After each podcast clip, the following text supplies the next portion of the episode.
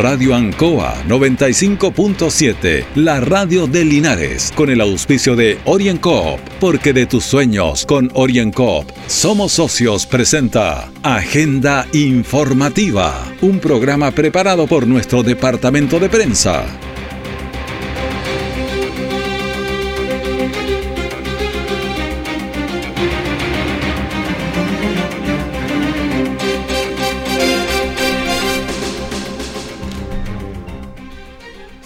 Muy buenos días, exactamente las 9 de la mañana. Bienvenidos a Agenda Informativa de Radio Ancoa en este miércoles 20 de abril de 2022. De inmediato las informaciones de las últimas horas preparadas por nuestro departamento de prensa. Titulares para la presente edición. Época de vendimias y las viñas artesanales de la zona son parte del esplendor. Hospital de Linares ya muestra un 15% de avance en su construcción. El COVID mejora los números en Chile. Solo 1.102 casos nuevos ayer y 8.006 es el total de activos.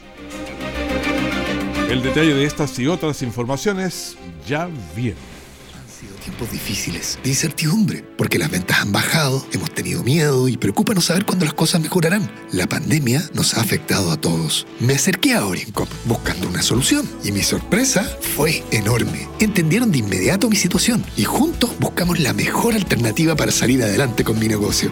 Reactiva tu negocio con Oriencop. Solicita tu crédito microempresas de 14 millones en 48 o 60 cuotas con una tasa súper baja. Oriencop Cooperativa de Ahorro y Crédito.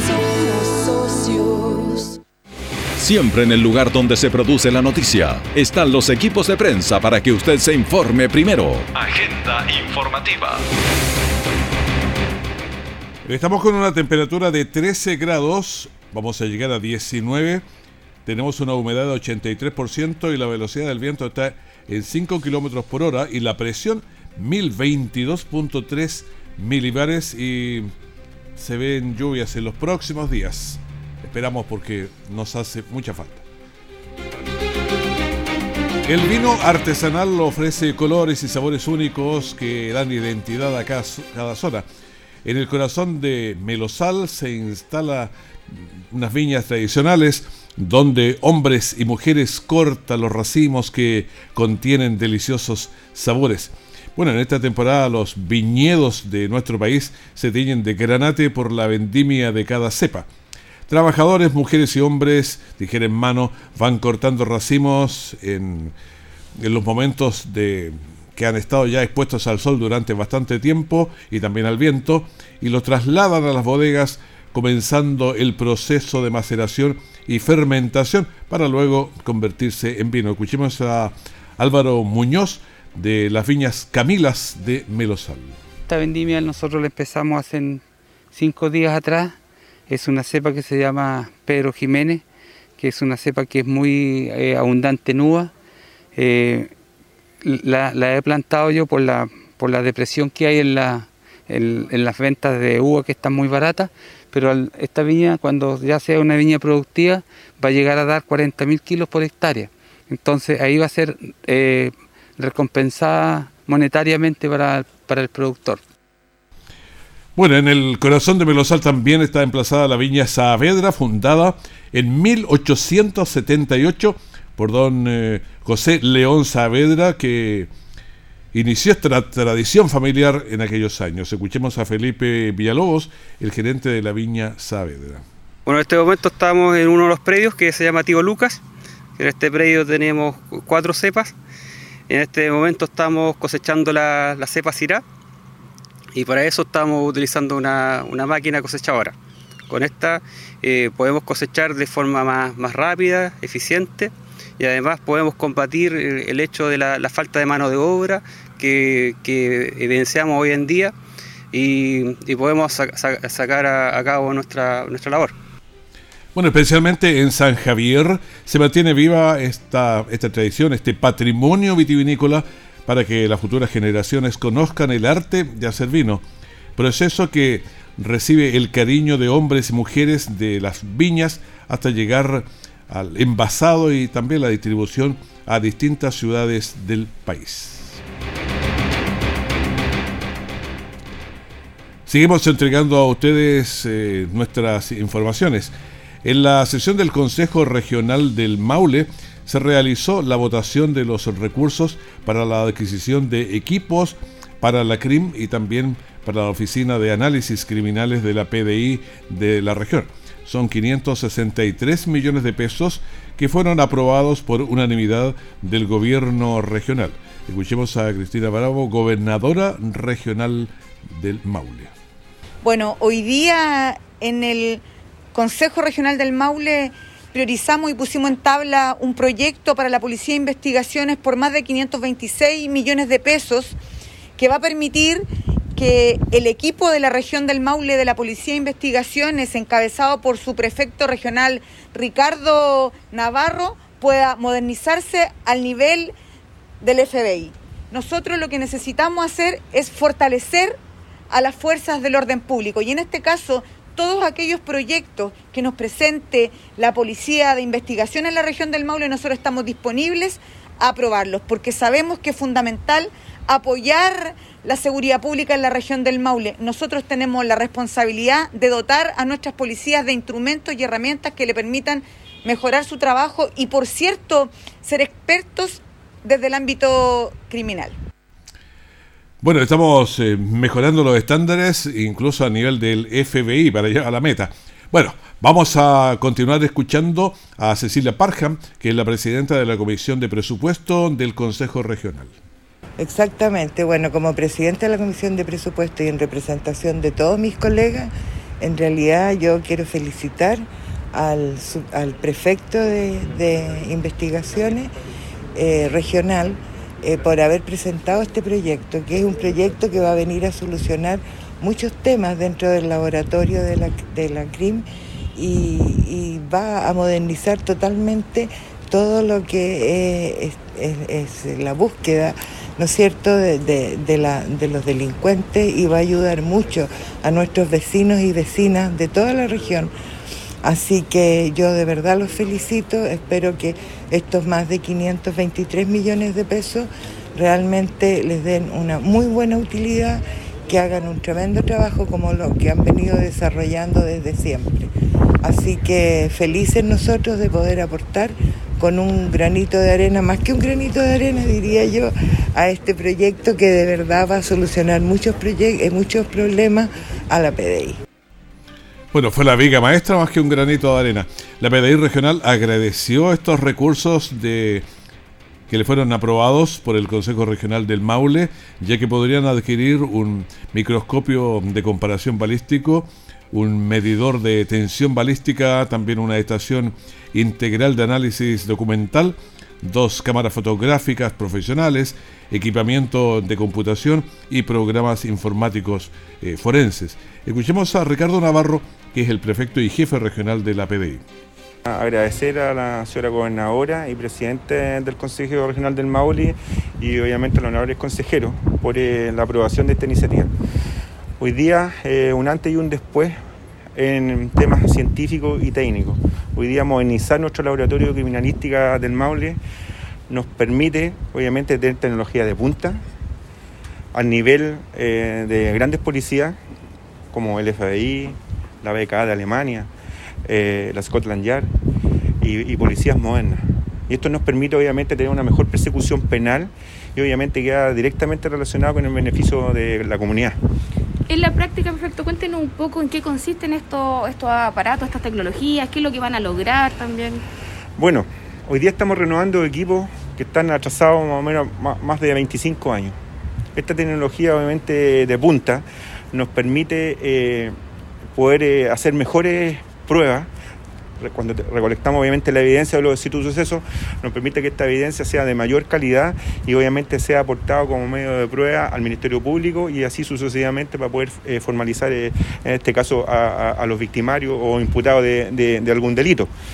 Hay microscopios, obviamente hay equipos de, de barrio hay equipos que van, a, van directamente proporcional con nuestras oficinas de análisis para poder hacer, eh, sacar mejor información y ser aportada obviamente en este caso al Ministerio Público. Desde el gobierno regional destacaron este importante proyecto que apoyará el trabajo de seguridad pública en el Maule y fortalecerá la labor policial e investigación también de la PDI, ya que podrán adquirir equipos que aportarán diversas eh, secciones y capacidades, tales como balística, planimetría, fotografía, huellografía e investigaciones documentales. Orienco está presentando Agenda Informativa en Ancoa, la radio de Linares.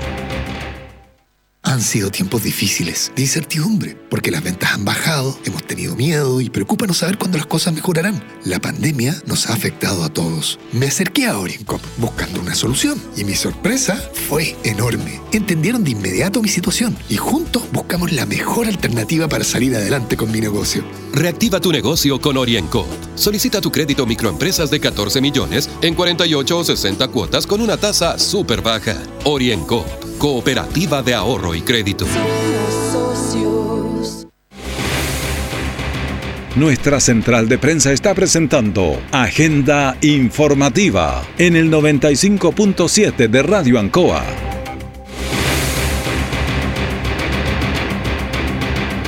Y estamos en la Radio Ancoa y vamos a conversar en directo con el nuevo CRM de Desarrollo Social y Familia, Manuel Yáñez Espinosa. ¿Qué tal? Bienvenido a la Radio Ancoa. Muchas gracias Raúl, un gusto estar en Radio Ancoa a disposición de la comunidad de Linares, así que aquí estamos. Bueno, hay hartas cosas que conversar. Una, primero me gustaría, sí, yo sé que eres de la Universidad de Talca, pero me gustaría saber un poco más. Sí, yo soy nacido, criado y estudiado en la región del Maule, eh, de la, en la comuna de Talca específicamente, pero también hice estudios de posgrado en la Universidad de Buenos Aires, eh, también hice cursos sobre derechos humanos en la Universidad de Valencia, España, eh, y ya estoy por ser magíster en Derecho Público acá en la Universidad de Chile. Eh, y con mucho cariño quiero poner a disposición estos conocimientos que he tenido en estos años al servicio de la comunidad maulina y al servicio del actual gobierno, porque creo que tenemos objetivos muy nobles, que queremos mejorar la calidad de vida de los chilenos y las chilenas, y en especial en esta región, que hay bastantes complejidades que resolver. Claro, y me gustaría saber qué están haciendo, planificando para los adultos mayores que habitualmente quedan bastante desvalidos cuando se pasan los 70, los 80 años, es una complicación. Así es, don Raúl. eh, la pandemia a quienes más afectado, yo diría, eh, así lo eh, coinciden varios expertos, ha sido a los adultos mayores. Se han visto bastante excluidos, las situaciones de abandono han aumentado. Frente a ello, eh, justo hoy día estamos en Linares lanzando el Fondo Nacional del Adulto Mayor. Estamos hablando que en la provincia de Linares son 84 millones de pesos a concursar y que lo que buscan es financiar precisamente actividades que eh, eh, releven el, el- el- el bienestar de la comunidad de adultos mayores. Y Entonces- un plazo hasta Sí, ma- mayo. Hasta el 31 de mayo se va a poder postular. Y con un un monto tope de hasta un millón de pesos por proyecto para que puedan mejorar sedes, salir de paseo, hacer las mateadas, todo lo que implique más socialización y pasito a pasito volver a la presencialidad cuidándose y volver a, interactuar entre la comunidad. Pero uno de los problemas siempre que pasa es que las fechas corren muy rápido. Entonces no se va a dar cuenta, ah, falta y le va a llegar el 31. Así que háganlo rápido. Sí, están disponibles, esto se puede hacer por página web, en la página web de la Senama, eh, y también acérquense a las oficinas del adulto mayor en sus diversas comunas. Ahí van a estar muy disponibles a darles información de cómo postular, cómo hacerlo, y hay hartas posibilidades de adjudicarse estos fondos. Bueno, se cayó el quinto retiro y qué cosas le van a poner, porque ten- tenían un programa de, de Chile Apoya. y otras- Así es, el día de ayer eh, eh, entendemos que se rechazó por el Congreso Nacional eh, ambos proyectos de retiro, tanto el que habían planteado los parlamentarios como el que de forma responsable, escuchando a la ciudadanía, había propuesto nuestro gobierno. Frente a ello, la respuesta desde el gobierno de Chile es que vamos a seguir impulsando con más fuerza aún el plan de recuperación económica inclusiva. Estamos hablando de 3.700 millones de dólares para recuperar el empleo y para que esa recuperación de empleo vaya acompañada de apoyos directos a las comunidades más vulnerables, a la niñez, a los adultos mayores, como ya lo comentábamos, pero también, por ejemplo, a quienes requieren cuidados especiales, eh, a las mujeres. Queremos que esta recuperación les llegue a quienes más lo necesitan después de dos años de compleja situación por la pandemia. Bueno, hay varias redes de apoyo que le hacen falta a los adultos mayores, cuidados, y eso van a seguir implementándose, me imagino. Así es, hay un programa muy lindo del Ministerio de Desarrollo Social y Familia, que es la Red Local de Apoyos y Cuidados. ¿Y en qué consiste? Es instalar capacidades en los municipios para que se apoyen a las familias que tienen personas en situación de dependencia.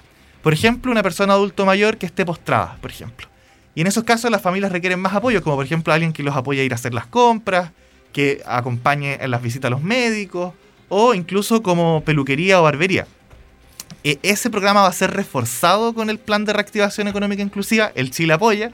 Eh, y por ejemplo, en la región del Maule se van a inyectar 135 millones de pesos a la comuna de Pencahue y 20 millones de pesos a la comuna de Empedrado.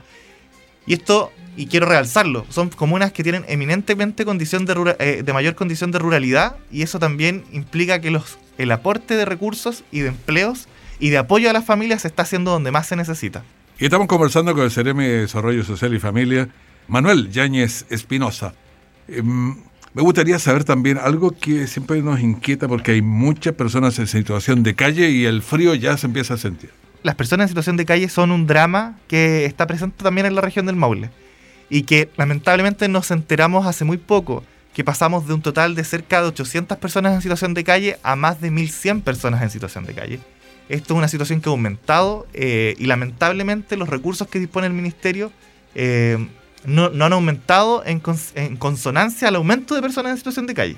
Frente a eso estamos realizando las coordinaciones con los equipos municipales de las, de las diversas comunas para empezar trabajos, para que al menos esté las condiciones mínimas para que estas personas tengan un buen vivir eh, en, el, periodo complejo del invierno que se viene. Claro, lo que pasa es que no solamente tienen frío, también enferman. Pues, Así es, lamentablemente, están, y están mucho más expuestos, pues están expuestísimos a las bajas temperaturas, el, cambio climático también ha agudizado el, el, frío, entonces tenemos que estar ahí muy, muy atentos, monitorizando la situación. Bueno, eh, Agradezco al CRM de Desarrollo Social y Familia, Manuel Yáñez Espinosa, por estar con nosotros aquí en la Radio Ancoa para conversar. Muy agradecido, don Raúl, por habernos invitado a su servicio. Nosotros hacemos una pausa y seguimos.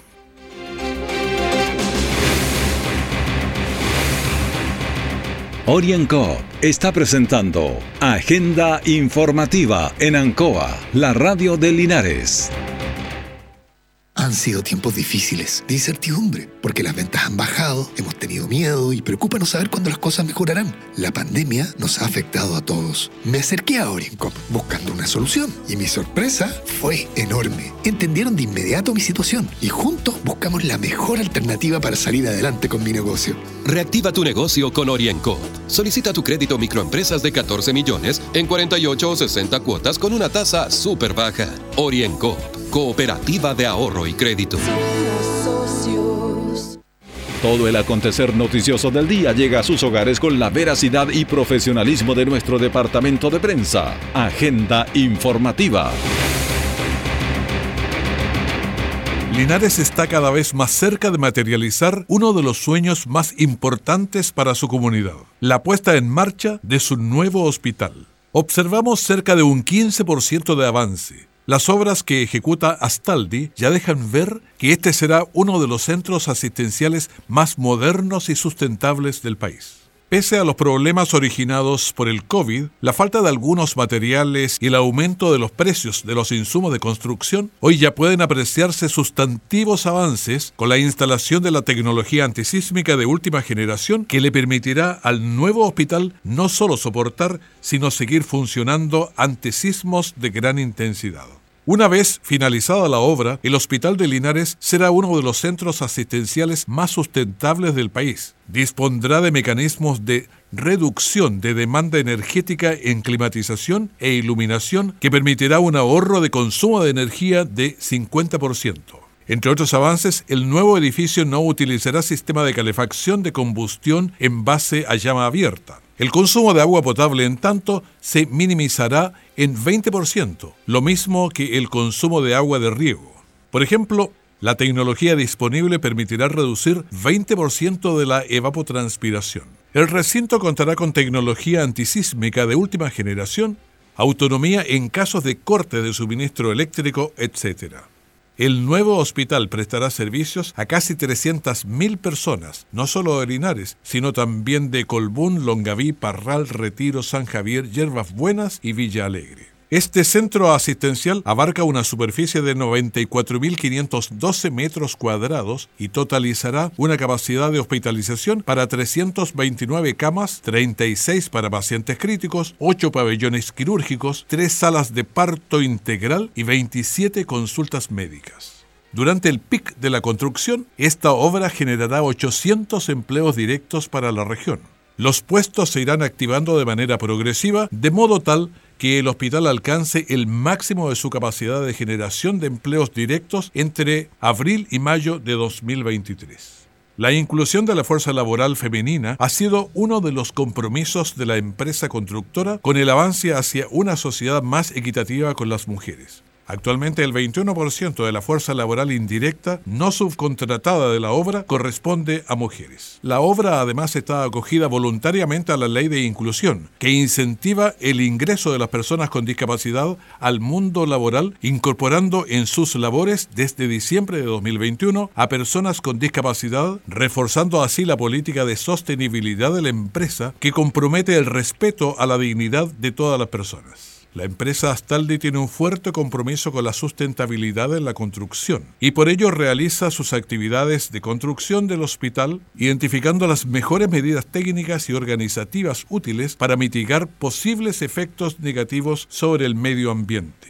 Para ello cuenta con una matriz de aspectos e impactos ambientales cuyo objetivo es cero incidente, objetivo logrado hasta la fecha. Cuenta además con monitores permanentes de parámetros ambientales que resguardan a la comunidad aledaña de posibles impactos. La ejecución de la obra se lleva a cabo con permanente relación con la comunidad a través de la Oficina de Información Laboral de la Municipalidad de Linares, OMIL, donde se contacta a la comunidad para integrar la fuerza laboral de esta gran obra.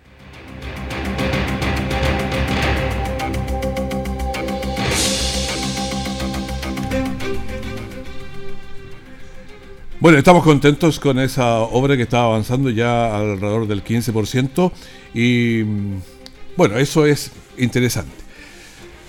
Buscando abrir espacios de diálogo en las eh, comunidades educativas, promoviendo la conexión y la acogida de sus miembros, de desarrollar en el Maule la primera jornada de educación no sexista para alumnos de entre séptimo año básico y cuarto año medio, que analizaron y plantearon situaciones a resolver.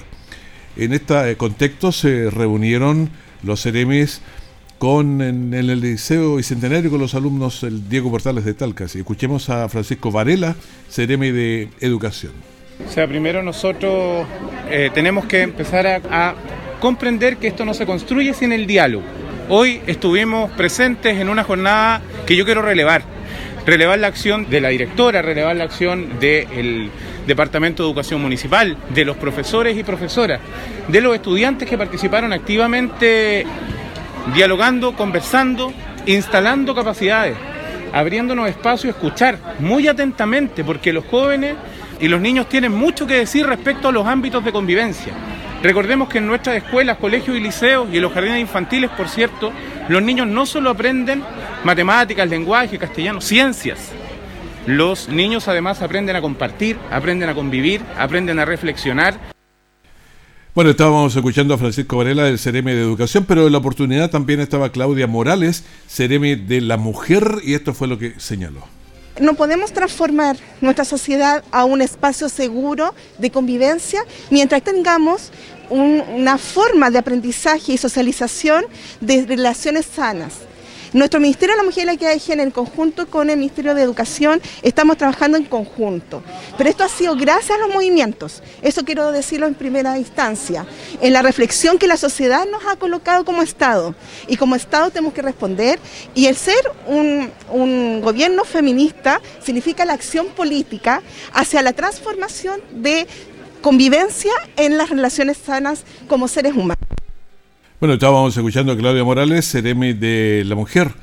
Eh, todos los Ceremes son nuevos, llevan un, mes aproximadamente, así que los estamos conociendo. Bueno, los estudiantes del Maule plantearon sus propuestas durante la Jornada Nacional de Educación No Sexista y vamos a escuchar a Agatha Uribe, que es la presidenta del Centro General de Alumnos del Liceo. Bueno, hoy día en, en el liceo en general Tuvimos eh, actividades creativas para que los alumnos pudiéramos saber más sobre el tema del sexismo, ya que es algo que durante la época se ha vuelto muy común y algo que está mal y hay que enseñarle a, nuestras generaciones para que eh, tengamos un pensamiento distinto y democrático eh, hacia la sociedad. Me gustaría que las mujeres no solamente pudiéramos ocupar jumper y que también pudiéramos ocupar pantalones igual que los hombres, porque igualdad de género, porque no, no pueden discriminarnos por ocupar eh, pantalón y tampoco sexualizar a las mujeres por ocupar ropa corta o con escote, porque toda mujer es libre de cómo se viste y cómo es. Bueno, es un tema que no es eh, fácil porque culturalmente tiene... Ahora, el respeto sí que siempre tiene que funcionar y funcionar en forma total.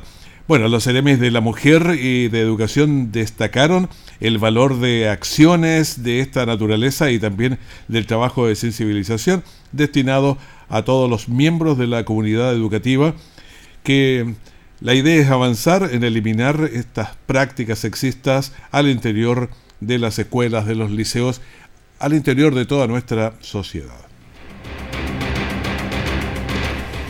¿Qué pasa con el coronavirus? El coronavirus habla y a veces tenemos que irlo escuchando. Bueno, ha hablado bastante fuerte durante más de dos años y medio casi ya.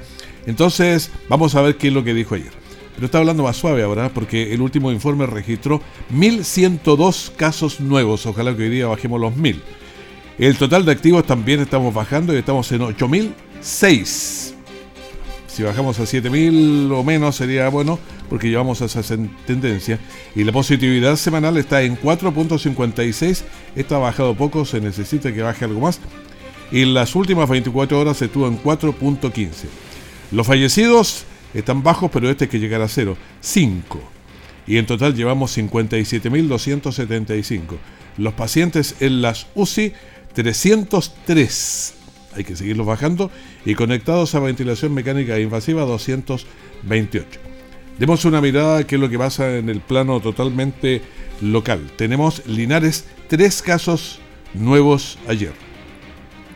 Tenemos 38 casos en total de activos y una tasa de incidencia de 37. Longaví tiene 16 casos, pero tiene 33.000 habitantes aproximadamente, por lo que llega a 48.1 su tasa de incidencia.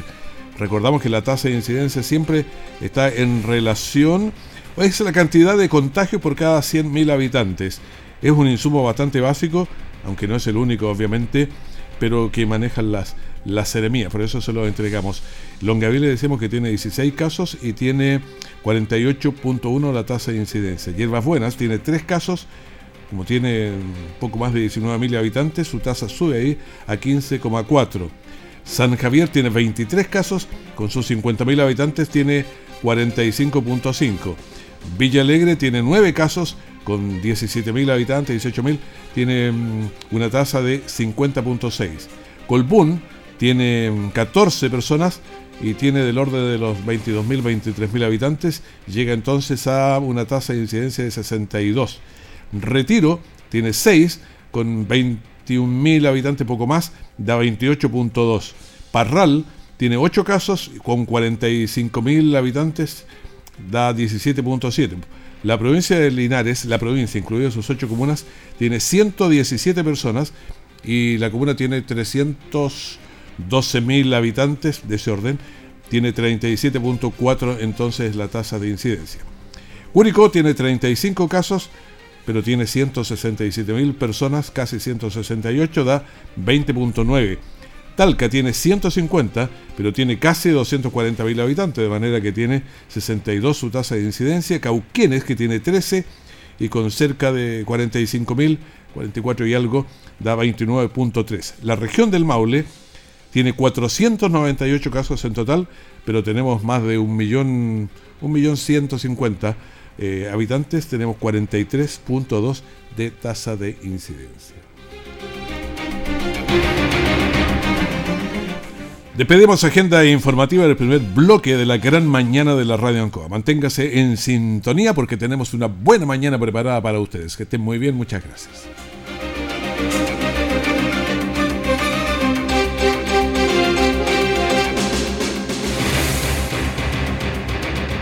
Radio Ancoa 95.7, la radio de Linares, con el auspicio de OrienCoop, porque de tus sueños con OrienCoop somos socios, presentó Agenda Informativa, todo el acontecer noticioso del momento preparado por nuestro departamento de prensa, Radio Ancoa, por la necesidad de estar bien informado.